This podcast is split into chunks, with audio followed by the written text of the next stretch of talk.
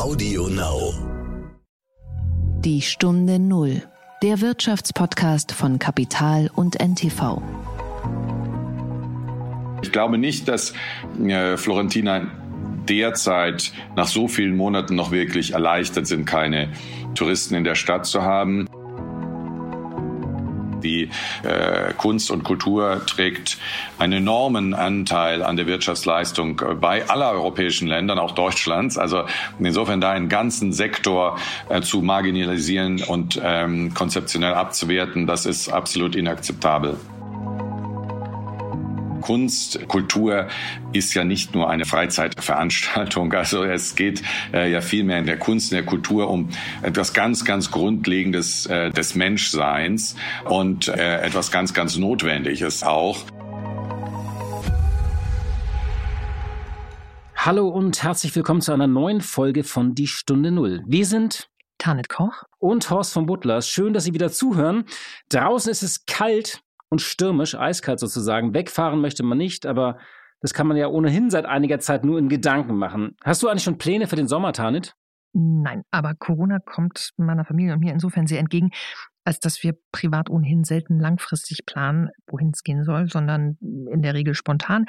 Und aktuell richten sich unsere Pläne nach dem jeweiligen Streetfood-Tutorial, ähm, das zuletzt auf YouTube lief. Da haben gerade New York, wo es phänomenale Mozzarella-Sandwiches gibt, und Südkorea ähm, ganz gute Chancen. Aber wer weiß, was bis zum echten Sommer noch, noch passiert. Ich habe heute den Schneesturm-Ticker gelesen und das tat mir irgendwie richtig gut, mal nicht den Corona-Ticker zu lesen, sondern den Schneesturm-Ticker. Auch wenn es natürlich teilweise sehr katastrophal zugeht. Ähm, es wird ja gebeten, zu Hause zu bleiben und aufs Reisen zu verzichten. Darum wird ja auch seit einem Jahr eigentlich schon gebeten, aber es hält sich kaum einer dran. Ich glaube, der Schnee ist jetzt sozusagen so ein Zeichen des Himmels, dass wir wirklich mal alle zu Hause bleiben sollen. Die Rodelwiesen sind trotzdem voll, die Autobahnen und Bahnhöfe leer und deswegen gehen wir heute gedanklich auf Reisen und nehmen sie an einen ganz besonderen Ort mit, und zwar nach Italien. Wir schauen nach Florenz. Dort haben wir mit Eike Schmidt gesprochen, dem Direktor der Uffizien. Er ist gewissermaßen der Herr über Botticellis Venus und Caravaggios Medusa und diese weltberühmten Werke in ihren ebenso bedeutenden Renaissance-Behausungen sind wieder für die Öffentlichkeit zugänglich. Seit ungefähr zwei Wochen sind die Museen wieder geöffnet. Der Gedanke zum Tag. Die Kritik an Nord Stream 2 reißt ja eigentlich seit Beginn dieses Projekts schon nicht ab. Jetzt nimmt sie nochmal deutlich an Fahrt auf. Äh, seit der Verurteilung des Kreml-Kritikers Alexei Nawalny zu einer Gulag-Haftstrafe ähm, ist sie nochmal so richtig, richtig in Fahrt gekommen. Aber der Wirtschaftsminister Peter Altmaier bleibt dabei, man dürfe hier nicht die Menschenrechtsfrage mit einer wirtschaftlichen Frage vermischen. Denn, äh, so sagt er, ein Ende des Pipeline-Projekts schade vor allem Deutschland. Post, wie siehst du das? Also ich finde, dass diese Trennung ein bisschen künstlich, wir haben schon immer Menschenrechtsfragen und andere Fragen auch mit wirtschaftlichen Fragen vermischt. Das ist die Idee von Sanktionen übrigens und das haben wir bei anderen Ländern auch schon getan. Ähm, diese ganze Trennung ist seit Anbeginn eigentlich ein großer Selbstbetrug und ich finde tatsächlich, man muss sich jetzt ernsthaft überlegen, das Ding einfach nicht weiterzubauen. Es gibt ja auch Pläne im Kanzleramt, äh, wo man einfach sagt, okay, man baut es weiter, nimmt es aber nicht in Betrieb. Dadurch spart man sich dann die Schadensersatzzahlung ähm, aber man sendet trotzdem ein Zeichen Richtung Russland. Ich habe mich immer so gefragt, was ist eigentlich das Kalkül des russischen Staates? Ähm, und ähm, ich habe vor einigen Jahren eine interessante Theorie gelesen, die stammt von Nikolai Klimeniuk, der ist geboren auf der Krim und lebt heute als Autor in Berlin. Und der hat gesagt, damals nach diesem Anschlag auf den Agenten Sergei Skripal, ähm, dass äh, der russische Staat nicht nach der normalen politischen Logik handelt, sondern nach der von gewöhnlichen Kriminellen oder der Mafia. Und äh, ich zitiere mal, die Verschmelzung der russischen Geheimdienste mit der organisierten Kriminalität begann schon in der Stalinzeit. Und die Logik einer kriminellen Gang ist ideologiefreie, selbstzweckhafte Dominanz und exzessive Gewaltanwendung. Zitat Ende. Egal in welcher Schärfe man sich das zu eigen macht, äh, die Frage, die sich, glaube ich, unser Land stellen muss, ist nicht, ob jetzt Russland an einen Verhandlungstisch kommt oder Dialog oder ob man Kritik übt oder ob es ein Partner oder Paria-Staat wird, ähm, sondern es geht auch nicht um die Frage, ob Russland schon zu Sowjetzeiten immer zuverlässig Gas geliefert hat. Die Frage ist nur, wollen wir weiterhin unsere Gasversorgung strategisch auf ein Land ausrichten, das so von dieser Gang regiert wird? Das ist, glaube ich, die Frage. Und dann kommt man zu einem recht klaren Schluss. Ähm, ich würde noch zwei weitere Fragen anschließen. Man sich fragen muss, ähm, was eigentlich noch passieren muss, damit zum Beispiel die Linkspartei tatsächlich mal deutliche Kreml-Kritik übt, aber auch ebenso ein Projekt wie Nord Stream 2 zumindest temporär gestoppt wird. Und immer zu gucken ähm, und zu sagen, das schadet vor allem Deutschland.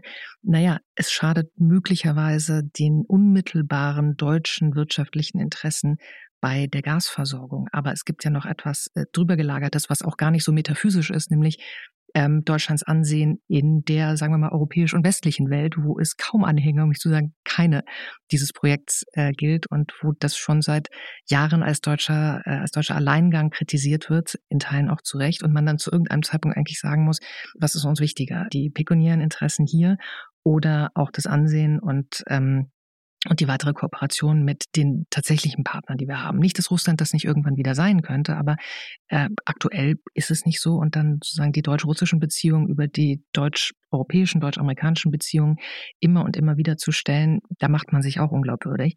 Und da du gerade auch äh, das Thema Sprache äh, selber angeführt hast, ähm, was nun ebenso seit ähm, ja, seit Putin an der Macht ist, klar ist, dass, dass Putin nicht die die Sprache der Konzilianz und des Kompromisses und der Kooperation versteht, sondern tatsächlich auch mal die, die Sprache der Stärke und, äh, und der Macht. Und deutliche Worte beeindrucken den Kreml sehr viel mehr als ein, ja, gefühlt äh, ständiges Einknicken. Ähm, die, die einen Dinge sagen und die einen kritisieren, aber ähm, dann sozusagen das eigene Handeln nicht an den eigenen Worten messen lassen. Und seine Macht ist ja an einem Kipppunkt. Du hast gesagt, er ist lange an der Macht. Ich war ja 1999, äh, in dem Jahr war ich in St. Petersburg, da habe ich da studiert. Ähm, das ist eigentlich das Schlüsseljahr, als Wladimir Putins Aufstieg auch so ein bisschen begann und mit ihm diese Diktatur der Gesetze. Wirklich auch eine einzigartige Restauration eigentlich. Also Putin entstand aus Chaos und Armut. Diese 90er Jahre waren zwar eine Phase der Zivilgesellschaft und der Demokratisierung, aber ähm, sie werden eben auch oft verklärt. Ähm, weil die 90er Jahre auch so eine dreifache Demütigung waren. Erst der Zusammenbruch der Sowjetunion, dann die Wirtschaftskrise samt Rettung durch den Internationalen Währungsfonds und schließlich dann noch der Angriff der NATO im Kosovo 1999. Und Putin brachte eben diese Stabilität. Er schuf überhaupt erstmal wieder einen Staat, der funktioniert hat und der nicht im Fernsehen bei seinen Bürgern um Steuern betteln musste oder beim IWF um Geld. Und diese Stabilität hat sehr viel Russen Wohlstand gebracht, jahrelang, aber spätestens seit, ich würde sagen, seit so zehn Jahren ist diese Herrschaft eben auch erstarrt und muss sich durch immer neue Großmachtsinszenierungen am Leben erhalten. Und das ist das Problem. Und wenn wir hier, glaube ich, ein hartes Zeichen setzen, und das wäre der Baustopp, äh, dann kriegt man vielleicht diese Menschen eben auch über das Geld und diese Sprache verstehen sie an den Tisch. Das wäre, ich weiß, wie realistisch das ist, aber ich wäre sehr dafür, das zu erwägen. Ja, und spätestens seit der, ja, man kann sich anders ausdrücken, Demütigung der EU vergangene Woche, als ähm, Außenminister Lavrov neben äh, dem EU-Außenbeauftragten Borrell stand ähm, und sozusagen Hof hielt, ähm, während gleichzeitig verkündet wurde, dass EU-Diplomaten ausgewiesen werden, in, sozusagen in Anwesenheit des EU-Chefdiplomaten. Ähm, einen größeren, nicht nur diplomatischen Affront gibt es eigentlich nicht. Und Nord Stream 2 ähm, jetzt einmal zu unterbrechen oder zu stoppen, wäre zumindest eine sehr, sehr klare und sehr deutliche Antwort. Die Stunde Null. Das Gespräch. Tanit, ich finde es ja schon beeindruckend, wenn es ein Deutscher an die Spitze eines italienischen Kulturheiligtums schafft. Was muss man dann über Eike Schmidt wissen? Also er wurde in Freiburg geboren, er ist 52 Jahre alt, hat in Heidelberg studiert, ähm, Kunstgeschichte vor allem und war äh, mit dem großartigen Erasmus-Austausch in Bologna und später Stipendiat in Florenz. Dann hat er noch über die Medici ähm, promoviert, ging äh, später in die USA, unter anderem als Kurator an die National Gallery of Art in Washington, D.C. und nach Los Angeles ans Getty Museum. Auch in London war er noch beim Auktionshaus Sotheby's. Er ist also quasi ein deutscher Kulturexport erster Güte und seit 2015 eben Direktor der Uffizien, die Schatzkammer der Medici. Ähm, er ist dort übrigens, du hast es eben angesprochen, der erste nicht-italienische Chef überhaupt. Und dort hat er nicht nur die Digitalisierung vorangetrieben, sondern den Museumskomplex auch erfolgreich durch die diversen Lockdowns und die Pandemie geführt. Corona hat er zum Glück nur mit leichten Symptomen ebenfalls überstanden. Und du hast ihn, glaube ich, gefragt, was er davon hält, wenn staatliche Infektionsschutzverordnungen Museen sogar noch hinter den Bordellen nennen. Ja, und die Antwort darauf fiel ziemlich eindeutig aus. Herzlich willkommen, Herr Schmidt, bei Die Stunde Null und danke dafür, dass Sie sich Zeit nehmen, denn Sie haben gerade wieder sehr, sehr viel zu tun. Florenz zählt zu den gelben Zonen in Italien, in denen das Infektionsrisiko als geringer eingeschätzt wird und deshalb haben die Uffizien wieder geöffnet. Wie sind Ihre Erfahrungen? In der Toskana äh, sind wir schon seit zehn Tagen in der gelben Zone. Wir haben also in der Region Toskana eine zwar sachte, aber immerhin doch abnehmende Inzidenzrate und haben deswegen vor zehn Tagen geöffnet. Wir waren das erste große Museum, das äh, wieder eröffnet hat nach einer Schließung von 77 Tagen, der längsten Schließung seit dem Zweiten äh, Weltkrieg, länger auch als diejenige im äh, Frühjahr. Äh, wir haben sehr gute Erfahrungen gemacht. Wir haben natürlich die gleichen äh, Hygienekonzepte umgesetzt, die wir in der zwischenzeitlichen Öffnung zwischen Juni und Anfang November in Kraft hatten. Das heißt, die Körpertemperatur wird am Eingang gecheckt, nur Kleingruppen werden zugelassen. Ähm, es besteht Maskenpflicht für Mund und Nase. Es sind über 100 Gelspender aufgestellt im Museum, vor allem Eingangsbereich. Und wir haben auf dem Boden Punkte äh, aufgeklebt, äh, um den Leuten ein Gefühl zu geben, also wie der empfohlene Abstand von 1,80 Meter umzusetzen ist. Und das funktioniert auch sehr, sehr gut. Wir haben am ersten Öffnungstag fast 800 Besucher gehabt, am zweiten Öffnungstag schon äh, 1200 und jetzt in den letzten beiden Tagen äh, um die 1500 äh, Besucher, was viel, viel weniger ist als normalerweise. Normalerweise haben wir in der Nebensaison zwischen 2.000 und 3.000 Besucher am Tag, äh, in der Hauptsaison durchaus 8.000 bis 10.000 und wenn wir abends bis 10 geöffnet sind, durchaus auch 12.000 Besucher. Trotzdem, also es funktioniert sowohl unter dem Gesichtspunkt des Social Distancing äh, als auch unter dem Gesichtspunkt des Kunsterlebnisses sehr gut. Gerade das Kunsterlebnis ist natürlich ein ganz, ganz anderes, wenn man nur so wenige äh, andere Besucher im Museum hat. Nun ist zu lesen, dass manche Florentiner sich äh, sogar freuen, dass sie ihre Stadt und all die Sehenswürdigkeiten in dieser Stadt endlich mal für sich haben. Das ist menschlich sehr nachvollziehbar, aber was bedeutet das für Sie als, ähm, als Kulturbetrieb und natürlich auch als Wirtschaftsbetrieb? Ich glaube, im Jahr sind es ansonsten circa zwei Millionen Besucher der Offizien. Ja, also insgesamt haben wir fast viereinhalb Millionen äh, Besucher gehabt äh, auf unsere drei musealen Standorte verteilt, Uffizien, Palazzo Pitti und äh, Boboli-Gärten, äh, worunter über zwei Millionen allein auf die, also 2,3 Millionen allein auf die Uffizien entfallen sind. Wobei ich glaube nicht, dass äh, Florentina derzeit nach so vielen Monaten noch wirklich erleichtert sind, keine Touristen in der Stadt zu haben. Sie sind sehr froh, dass sie unter diesen absolut privilegierten Zuständen die Kunstschätze in den Offizien ansehen können. Das ganz sicher. Aber die Stadt äh, selbst leidet äh, viel stärker unter dem Fehlen der auswärtigen äh, und insbesondere internationalen Touristen als jetzt das Museum. Wir konnten auch in den Eröffnungsmonaten, vor allem im letzten Sommer, wir, ähm, sind wir sehr nah an die Kapazitätsgrenze gelangt im Juli, August und auch noch im September. Das heißt, aus musealer wirtschaftlicher Sicht war das durchaus tragbar als Zwischenzustand natürlich. Das hat sich in den Monaten gerechnet, aufs ganze Jahr hinweg natürlich nicht, denn wir waren fünf Monate lang völlig äh, geschlossen, hatten aber natürlich immer noch die laufenden Kosten. Die Digital- und Social-Media-Strategie Ihres Bereichs, der Uffizien, hat Ihnen, glaube ich, den Spitznamen Direttore Pop eingebracht, also der, der Pop-Direktor. Ist das ein Titel, den Sie zu würdigen wissen? Finden Sie das angemessen oder ist das auch so ein bisschen ja von, von oben herab? Nein, den nehme ich gerne an. Ich ähm, habe über Jahrzehnte hinweg hochspezialisierte und ernste wissenschaftliche Aufsätze und Bücher publiziert. Das heißt, ich glaube, da, wenn mich jemand jetzt als äh, Direttore Pop bezeichnet, dann ist das auch okay, denn ich weiß ja, was ich in der Fachwelt gelte und ähm, das wird dadurch ja nicht irgendwie gemindert. Also nein, ich äh, glaube, äh, der Kontrast ist auch der, was ich hier tue. Das ist in Deutschland, in äh, England, in Frankreich und auch in den Vereinigten Staaten Staaten schon gang und gäbe seit langem, dass man nämlich das versucht, das Museum äh, für breite Schichten zu öffnen. Das äh, ist in Deutschland vor allem seit den 70er Jahren, steht das ganz im Vordergrund.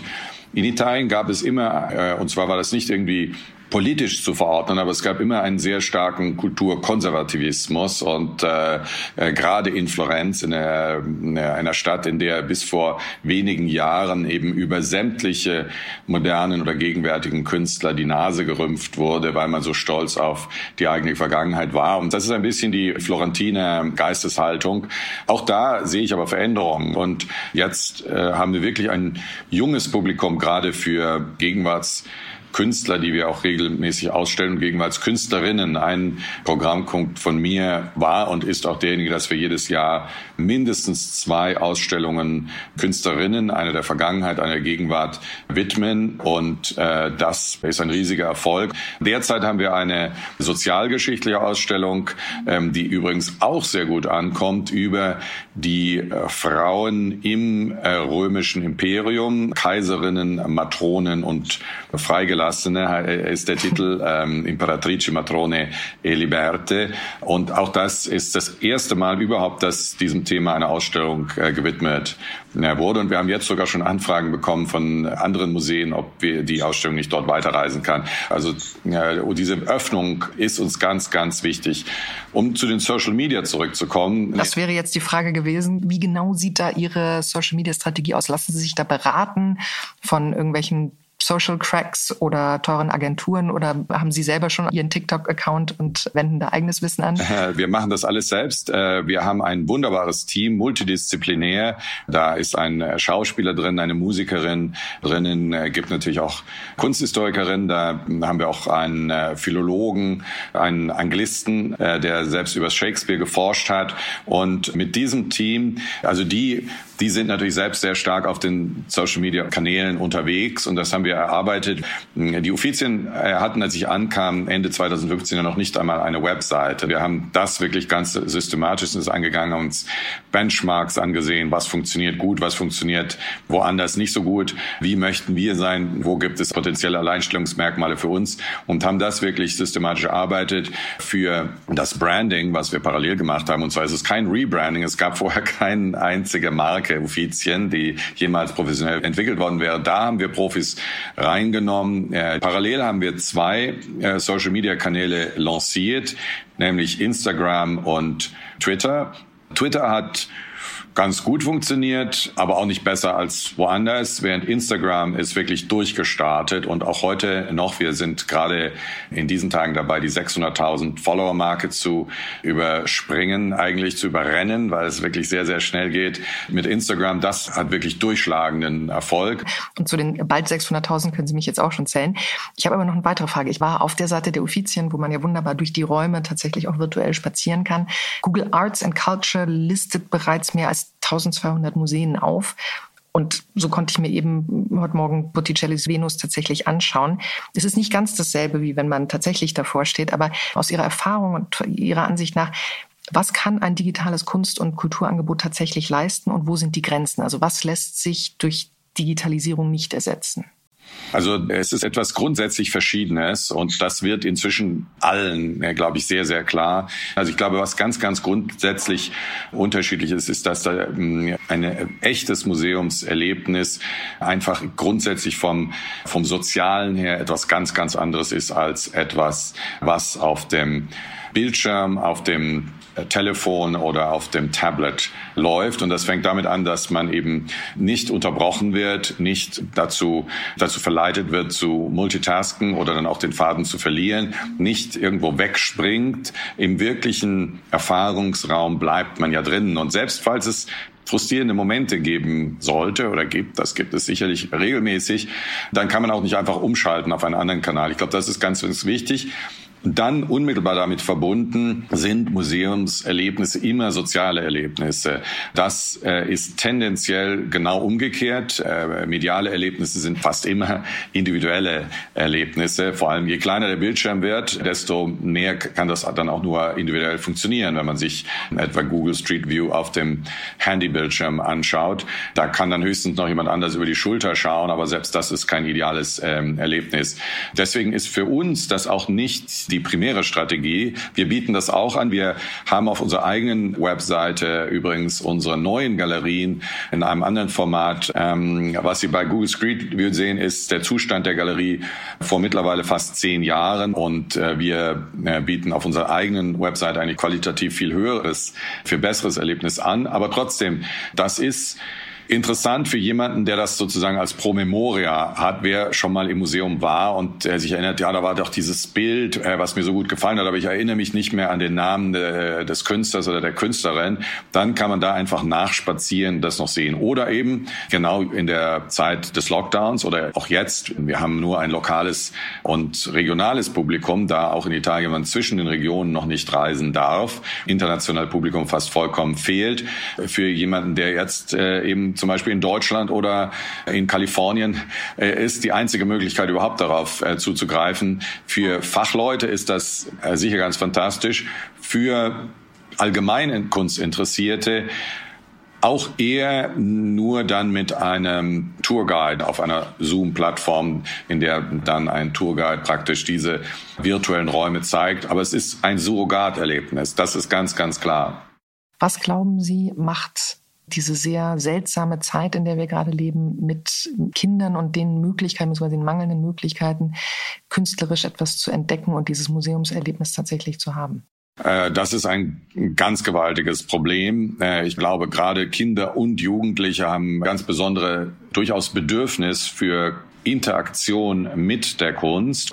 Ähm, nicht jedes äh, Kind wird zum Künstler natürlich, aber äh, das kann auch einfach nur das Kunsterlebnis sein, in dem man dann durchaus ja auch seine eigene äh, Situation zum Beispiel wieder gespiegelt findet. Wir hatten ein ganz erfolgreiches Programm, das hieß Botschafter der Kunst. Da haben wir also Museumspädagogen für ein etwas mehr als ein halbes Jahr in Schulklassen geschickt. Ähm, das ist etwas, was derzeit nicht möglich ist. Wir haben ein alternatives äh, Programm lanciert, was derzeit läuft. Ähm, aber der unmittelbare Zugang fehlt. In der Tat ist ein riesiges Risiko. Was aber interessant ist, ähm, aufgrund unserer Social Media Strategie vor allem, haben wir Jugendliche erreichen können, die wir vorher nicht erreicht haben. Insbesondere auf TikTok, da haben wir ganz bewusst äh, nicht einfach die gleichen informativen Videos, die wir ohnehin auch schon auf anderen Kanälen anbieten, dann nur verkürzt auf 15 Sekunden, sondern wir haben eine eigene Sprache entwickelt. Da haben viele unserer Mitarbeiterinnen auch dann ihre eigenen Kinder und äh, in einem Fall sogar ein Enkelkind ein, ähm, äh, einbezogen als Testgruppe. Und äh, das hat so gut äh, funktioniert, dass wir im äh, letzten Sommer unmittelbar nach der ersten Wiedereröffnung sogar eine wirklich deutlich messbar höhere Zahl an Kindern und Jugendlichen und jungen Erwachsenen bis 25 Jahren registrieren konnten. Und das hat wirklich angehalten und das sehen wir auch jetzt nach der zweiten Wiedereröffnung wieder, dass der Anteil an jungen Leuten bis 25 deutlich höher ist, als er vorher war. Und wir, wir wissen es auch aus Leserbriefen und Social Media Posts, dass es häufig jetzt die Kinder sind, die freiwillig ihre Eltern sogar äh, bitten, sie ins Museum zu bringen. Oder Gruppen von jungen Leuten, die ins Museum kommen. Wir haben ja die ganzen Schulklassen nicht gehabt im letzten Jahr. Das haben wir durch unsere Social Media Aktivität vollkommen ausgleichen können mit Leuten bis 18 Jahren, die freiwillig ins Museum gekommen sind. Einmal ein ganz harter Cut, weil wir ein Thema noch so gar nicht adressiert haben, nämlich die Politik. Ich würde Ihnen da gerne etwas vorlesen, und zwar aus der Bayerischen Infektionsschutzmaßnahmenverordnung, Paragraph 2. Und da sagt es der Betrieb sämtliche Einrichtungen, die nicht notwendigen Verrichtungen des täglichen Lebens dienen, sondern der Freizeitgestaltung. Hierzu zählen insbesondere Sauna- und Badeanstalten, Kinos, Tagungs- und Veranstaltungsräume, Clubs, Bars und Diskotheken, Spielhallen, Theater, Vereinsräume, Bordellbetriebe, Museen, Stadtführung, Sporthallen etc. Sie ahnen, worauf ich hinaus möchte. Das steht da tatsächlich so. Wie fühlt sich das an? auch wenn sie nicht in Bayern sind, sondern, äh, sondern in der Toskana, ohne jetzt den keineswegs sittenwidrigen sexuellen Dienstleistungen irgendwie zu nahe treten zu wollen, wenn in einer staatlichen Verordnung Museen direkt hinter, ähm, hinter Bordellen als Freizeitveranstaltung und nicht wirklich notwendig genannt werden. Was macht das mit einem Kulturschaffenden? Ja, ich glaube, das ist selbstredend. Erstens, dass die Museen unter den aller, allerletzten, also als vorletzte Position überhaupt genannt sind. Aber dann eben, Sie sagen ganz richtig, unmittelbar nach den Bordellbetrieben genannt sind. Das äh, zeigt natürlich ein Menschenbild, was in höchstem Maße problematisch ist. Also ich meine, die Kunst, Kultur ist ja nicht nur eine Freizeitveranstaltung. Also es geht äh, ja vielmehr in der Kunst, in der Kultur um etwas ganz, ganz Grundlegendes äh, des Menschseins und äh, etwas ganz, ganz Notwendiges auch auch. Also schon allein die Tatsache, dass man, selbst wenn wir zwischen den Casino-Betrieben und, äh, und Spielhallen aufgezählt worden wären, Saunen und so weiter, das sind doch völlig verschiedene Realitäten, die hier in einen Topf äh, geworfen worden sind. Es sind viele Einrichtungen hier erwähnt worden, für die man Hygienekonzepte auch erarbeiten kann, die natürlich jeweils verschiedenartig äh, sind. Die Kunst äh, wird aber in so einer Verordnung natürlich völlig abgewertet, marginalisiert und es wird ihr grundlegender Wert für jede menschliche Gesellschaft auch hier missachtet. Denken wir auch an all das, was dort nicht erwähnt worden ist, äh, was durchaus eben äh, akzeptiert wird. In anderen europäischen Ländern, in anderen Bundesländern, ähm, auch durchaus in äh, Italien zu gewissen Zeitpunkten war es möglich, dass etwa dass Kaufhäuser geöffnet waren, Museen aber nicht.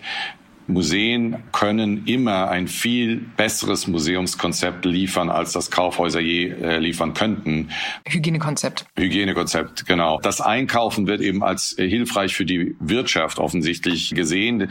Die Kunst äh, wird als weniger äh, essentiell für die Wirtschaft gesehen. Auch das ist übrigens äh, nicht korrekt. Die Kunst und Kultur trägt einen enormen Anteil an der Wirtschaftsleistung bei aller europäischen Ländern, auch Deutschlands. Also insofern da einen ganzen Sektor Sektor äh, zu marginalisieren und ähm, konzeptionell abzuwerten, das ist absolut inakzeptabel. Ich gehe noch mal einen Schritt weiter. Für Deutschland kann man ja gar nicht mal so zugespitzt sagen, Kirche ja, Kultur nein. Wer geistige Erbauung also nicht bei Gott sucht, sondern seine Spiritualität gerne in einer Galerie oder, ähm, oder in einem Museum äh, ausleben möchte, geht leer aus. Wenn Sie in Deutschland Museumschef wären, wären Sie dann auf die Kirchenlobby eifersüchtig? Also äh, ich wäre nicht eifersüchtig. Ich äh, habe ja selbst sogar vorgeschlagen im letzten Frühjahr, äh, genau während des Lockdowns, äh, dass wir einige Kunstwerke äh, zurück in die Kirchen bringen könnten, so dass sie dort immerhin äh, sichtbar sind. Trotzdem sieht man an einer solchen Verordnung, dass mit zweierlei Maß gemessen wird und wiederum aus wissenschaftlicher pandemischer Sicht hat es eben überhaupt keinen Sinn, wenn so mit zweierlei Maß gemessen wird, aber eben auch aus kultureller Sicht natürlich nicht. Und ich glaube, da hat man freiwillig äh, auf eine ganz wichtige Stütze der, äh, der Kultur sowohl auf der persönlichen Entwicklung, aber auch der gesellschaftlichen Entwicklung verzichtet. Und das ist ganz bestimmt ein Fehler gewesen oder ist heutzutage auch noch ein Fehler dort, wo das, wo die Verordnungen äh, so sind. Halten Sie es also für richtig, dass an den Regionen in Deutschland, es sind nicht viele, aber es gibt sie, in denen sehr niedrige Inzidenzwerte sind, Museen auch öffnen könnten oder Galerien? Da wäre ich absolut dafür. Wir haben in Italien damit sehr gute Erfahrungen gemacht. Es äh, liegt natürlich an den Epidemiologen, äh, die Inzidenzwerte zu bestimmen, aber es ist meines Erachtens also gerade heute, in der wir äh, auch einen florierenden E-Commerce haben, also äh, ist es schwer verständlich, wenn Kaufhäuser äh, geöffnet sind, äh, Museen aber nicht. Also das, ähm, das halte ich für völlig widersinnig. Die Kultur generell ist, ist wirklich so wichtig, dass sie also noch vor den Kaufhäusern stehen müssten. Also die Kultur für alle. Natürlich, ich glaube, und damit kommen wir auch wieder zu einer Ihrer ersten Fragen zurück, wenn man ein wer ein elitäres Kunstverständnis hat und sagt, ähm, also die Museen sind ja etwas für die Kunsthistoriker, Kunstsammler oder so, also für einen ganz, ganz kleinen Bestandteil der äh, Gesellschaft, dann kann man natürlich sagen, ja gut, jeder muss sein Opfer bringen. Ähm, jetzt schließen wir eben auch die Museen. Aber wer die Museen eben als ganz große gesellschaftliche Plattformen sieht, dann kann man es nicht verantworten, die Museen bei niedrigen und sinkenden Inzidenzraten zu schließen. Welche Unterschiede erkennen Sie in äh, kultureller Sicht, aber auch teilweise wirtschaftlicher Sicht zwischen Deutschland und Italien in der Herangehensweise an die Pandemie? Also in Italien spielt äh, die Kunst im Selbstverständnis, im nationalen Selbstverständnis, die bildende Kunst eine größere Rolle als in Deutschland. In Deutschland wird ja durchaus, also die Idee Deutschlands als Land der Dichter und Denker, äh, die ja entstand zu einer Zeit, als äh, Deutschland noch nicht geeint war im 19. Jahrhundert, das spielt in Deutschland durchaus auch noch eine Rolle. Außerdem spielt Musik in Deutschland durchaus äh, fest als kultureller Faktor in der Kultur verwurzelt. Die bildende Kunst kommt da deutlich kürzer als etwa im italienischen äh, Selbstverständnis. Und insofern äh, sind äh, Politiker hier in Italien auch äh, sensibler, was die bildende Kunst angeht. Dafür sind sie aber ab und an äh, weniger sensibel, was etwa die Schließung von Opernhäusern und äh, Konzerten, also die Möglichkeit, Konzerte zu geben, angeht. Also das, das ist der Unterschied, den ich sehe. Andernfalls, also ist ja sowohl Italien als auch Deutschland sehr äh, stark im Bereich Maschinenbau, Feinmechanik und so weiter. Also das, das ist etwas, was sehr vergleichbar ist, wobei das in Italien eben häufig dann wiederum an die Kunst angeknüpft wird, dass man sagt, ja gut, äh, so wie Leonardo da Vinci eben seine großartigen Erfindungen und Visionen im Bereich des Ingenieurswesens hatte, also so, das setzen wir fort, wenn wir heutzutage Hubschrauber bauen. Und das ist in Deutschland nicht so. Da gibt es also stärker diese Two Cultures auf der einen Seite Natur und Ingenieurswissenschaften, auf der anderen Seite Geisteswissenschaften. Durchaus auch das spielt für das italienische Selbstverständnis eine, eine große Rolle. Florenz ist ja der Tempel der Renaissance und die Renaissance entstand nach den Schrecken der Pest. Sie sind Kunsthistoriker. Welchen Kreativschub erwarten Sie für die Kunst und für die Kultur durch Corona? Rechnen Sie postpandemisch mit wilden Zeiten, mit einer neuen Aufbruchsstimmung? Die Aufbruchsstimmung kam sowohl nach der äh, großen Pest äh, als auch nach dem Zweiten Weltkrieg, natürlich vor allem nach dem Ende. Das heißt, äh, in diesem Fall wissen wir eben noch nicht, ob es wirklich ein, an einem bestimmten Punkt das Ende der Pandemie erklärt werden kann oder ob es vielmehr ein eine schleichende, langsame Überwindung gibt. In dem Fall äh, haben wir historisch äh, wesentlich weniger Beispiele für eine große kreative Aufbruchsstimmung. Das können wir einfach nur nicht abschätzen. Was ganz äh, klar ist, ist, dass selbst innerhalb dieser Pandemie durchaus ja Kreatives stattgefunden hat, äh, und zwar in denjenigen Bereichen, die, ähm, in denen man ja kreativ sein konnte oder auch musste, nämlich wir mussten uns ja alle digital neu erfinden. Technologien gab es zwar schon, aber die waren sozial nicht akzeptiert. Äh, ich glaube, unser Leben hat sich schon doch grundlegend, unsere Gewohnheiten haben sich so grundlegend äh, schon gewandelt und durchaus in vielerlei Hinsicht auch zum Besseren. Ich glaube, da gibt's doch einiges, was wir dann hm, hoffentlich beibehalten werden, was wir beibehalten müssen. Aber es ist natürlich das die Erfahrung im wirklichen Lebensraum, die fehlt, äh, fehlt ja uns allen. Und das, es ist noch zu früh zu sagen, wie wir genau aus dieser Pandemie rauskommen können. Und insofern, ob das wirklich dieser große Moment der Rückkehr des Aufbruchs sein kann, das zu hoffen natürlich. Und solange behelfen wir uns äh, noch mit so wunderbaren Ideen wie zum Beispiel Uffizi da Mangiare, also wo man das Essen, was auf den Gemälden zu sehen ist, nachkocht, was sich mittlerweile irgendwie als Trend schon etabliert hat. Der Uffizi Mangiare übrigens ist ja wirklich ein sehr gutes Beispiel, dass wir das Digitale nützen, um die Leute wieder ihre eigene wirkliche Welt zu führen. Man sieht die Kunstwerke, zu denen man keinen Zugang hat. Es gibt die Spitzenköche, deren Restaurants man nicht besuchen kann, aber sie leiten einen an, wie man ein Gericht zubereitet, das von einem Bild inspiriert ist und dann eben jeder bei sich zu Hause das kochen kann und sicherlich. Haben Sie selber schon gemacht? Natürlich. und welches Gericht? Wir sind jetzt bei der dritten Episode. Ich habe alle drei ausprobiert. Wunderbar. Dann regen wir damit bestimmt auch unsere Hörerinnen und Hörer an. Alles Gute weiterhin beim Kochen und natürlich beim Museumsleiten. Haben Sie vielen Dank. Danke. Alles Gute. Tanit, beschäftigst du dich eigentlich mit Bitcoins? Ja, ich bin immer so hin und her gerissen, weil äh, ich natürlich Menschen kenne, die sehr frühzeitig gekauft haben und ähm, auch großartige Erträge rausgezogen haben und ich konnte mich dazu irgendwie nie aufraffen. Und es ist mir in, in einigen Teilen ist es mir nicht ganz geheuer. Also es ist ganz interessant, nämlich ich habe noch eine schöne Meldung. Der Elektrobauer Tesla hat nämlich massiv Geld in Kryptowährungen gepumpt und angekündigt, sie auch als Zahlungsmittel zu akzeptieren. Und das hat natürlich dafür gesorgt, dass der Bitcoin-Kurs nach oben geschossen ist. Er ist ja sowieso kräftig geklettert. Er ist jetzt über 40.000 Dollar. Und Auslöser war eben diese Mitteilung von Tesla an die US-Börsenaufsicht SEC. Und was hat Tesla genau gesagt? Wir gehen davon aus, haben sie geschrieben an die Börsenaufsicht, dass wir in naher Zukunft Bitcoin als Zahlungsmittel für unsere Produkte akzeptieren werden, vorbehaltlich geltender Gesetze und zunächst auf begrenzter Basis. Und zudem hat Tesla selbst Bitcoins im Wert von insgesamt 1,5 Milliarden Dollar gekauft. Und es wurde auch beschlossen, dass Tesla künftig in digitale Vermögenswerte, aber auch in Gold und weitere noch nicht näher definierte Finanzanlagen investieren kann. Ich würde sagen, auf Elon Musk und seine Showanlagen mhm. kann man sich verlassen. Man sollte ihm vielleicht mal sagen, wie viel Strom bei der Produktion vom sogenannten Bitcoin-Mining verbraucht wird, weil er kämpft ja gegen Emissionen und für eine saubere Welt. Ähm, mir ist nur gerade noch eingefallen für all diejenigen, die ebenso wenig wie ich in Bitcoin investiert haben.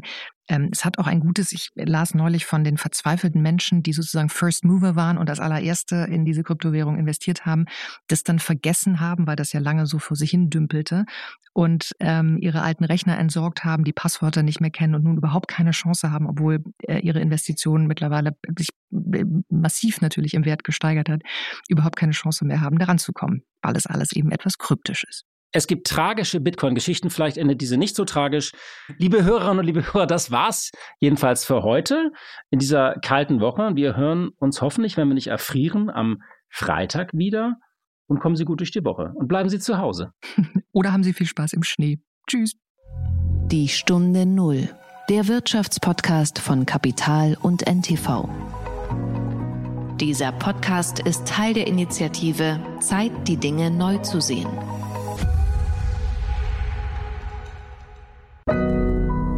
Audio Now.